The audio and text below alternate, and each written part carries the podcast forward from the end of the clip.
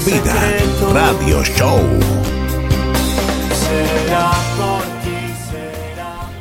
Santiago Terán es fiscal de Cutralcó, en la provincia de Neuquén.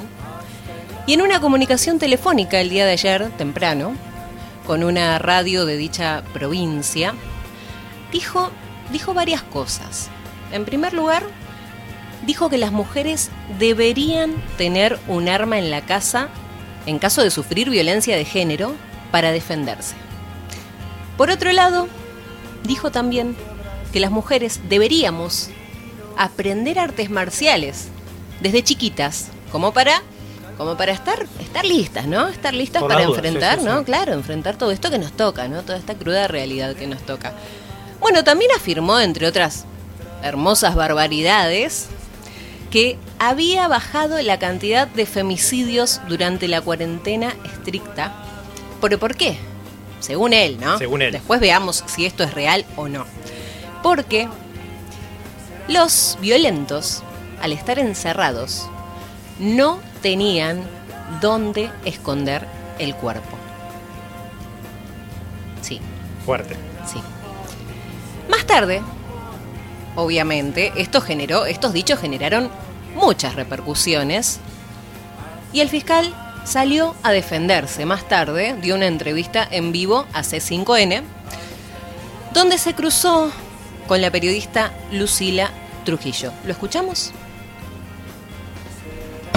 Fue realmente Y la última y única oportunidad que tenés para salvarte es un arma. ¿Lo usás o no lo usás? Primero, que una mujer no tendría que cumplir... por sí o por no. No, no, no. no. No, no, no, No, perdóname, te no, doy, te doy un punto de vista en el cual vos tenés que decidir No, tu doctor. vida o la vida de él. Elegí. O sea, que Elegí. usted está Tu diciendo... vida o la vida de él. O sea, que usted entiende que... si Elegí. ¿Vas al cementerio o lo matas?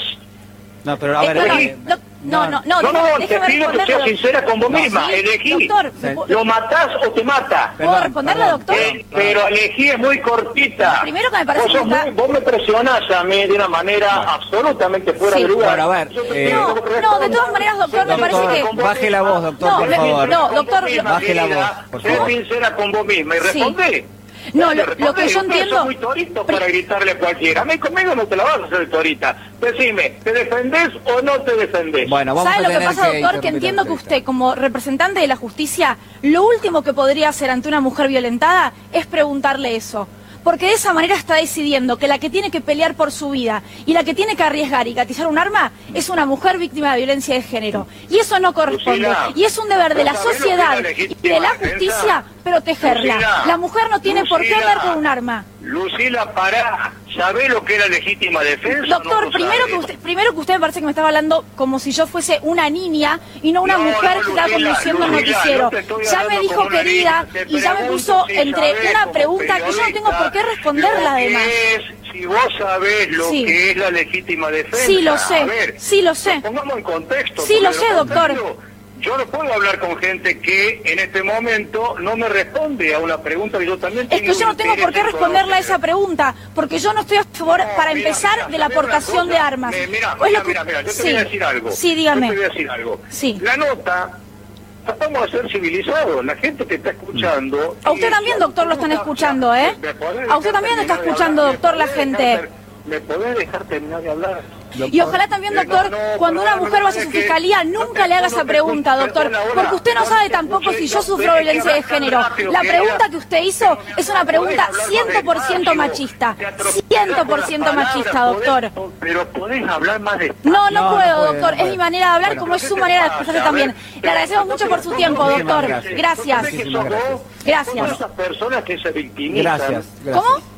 Locas, se victimizan. ¿Usted está diciendo que yo estoy gritando como loca y que me victimizo? No me vas a sacar del eje. ¿Usted está diciendo eso, doctor? No me Disculpe. vas a sacar del eje. Bueno, Lamentable, eh, realmente lo digo, que representantes de la justicia den como solución portar un arma o aprender artes marciales y que ante la pregunta de una periodista mujer, porque no te lo hizo a vos, Julián, la pregunta de qué harías No, no, si un delincuente entra a tu casa Sí. a robar, pero a mí sí me planteó qué harías si Sí, mi marido me está por pegar un tiro. Ese planteo, esa pregunta es machismo. Terrible. Y lo que no entiende este este fiscal y muchísima gente en la República Argentina es que un femicidio no es un hecho de inseguridad. Un femicidio es producto de una sociedad que replica desigualdades, de una sociedad totalmente patriarcal y que hasta no entender que eso es lo que hay que cambiar, no se van a terminar. Y en lo que va del año fueron 178 en la República Argentina, no 69 como dijo el fiscal al comienzo de la nota, además.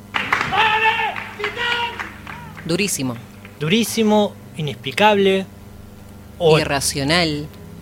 Y tanto más. Querida, conmigo no te vas a hacer la torita. Eh, Querida. Lucila. O Lucía, ¿cómo te Lucía. llamas? ¿Cómo sos Lucía, Lucila? Que es lo mismo, es lo mismo. Terrible, terrible, triste. Puso en duda los conocimientos. Estuve leyendo en muchas notas eh, donde utilizaban un mismo término, eh, diciendo que el fiscal de alguna manera la mansplainea a Lucila, ¿no? ¿Qué es el mansplaining? ¿Qué es el mansplaining? Cuando un hombre, ¿no? Son estos micromachismos que se van generando, que no nos damos cuenta, que de repente pasan desapercibidos porque estamos de alguna manera acostumbradas, acostumbrados. Cuando un hombre interrumpe a una mujer, esto es moneda corriente, sobre todo cuando se generan estas relaciones de poder, eh, el hombre interrumpe a la mujer, pretende explicarle algo y en muchos casos inclusive es la mujer la experta en ese tema que el hombre intenta explicarle. ¿Por qué? Porque siente de alguna forma que la tiene que corregir. ¿Por qué? Por ser hombre, que tiene que desacreditarla simplemente por su género. Y en algún punto está poniendo en duda los conocimientos de la mujer sin ningún tipo de justificativo más que el hecho de ser machista. Bueno, el fiscal, luego de estos desafortunados hechos, continuó levantando la voz hasta que Lucila Trujillo le pregunta en un momento algo que es muy importante y que creo que es el, punto y en donde hay que poner foco, que es eh, hablar de género y hablar de la ley Micaela. En un momento le preguntó si sabía de qué se trataba la, la ley Micaela.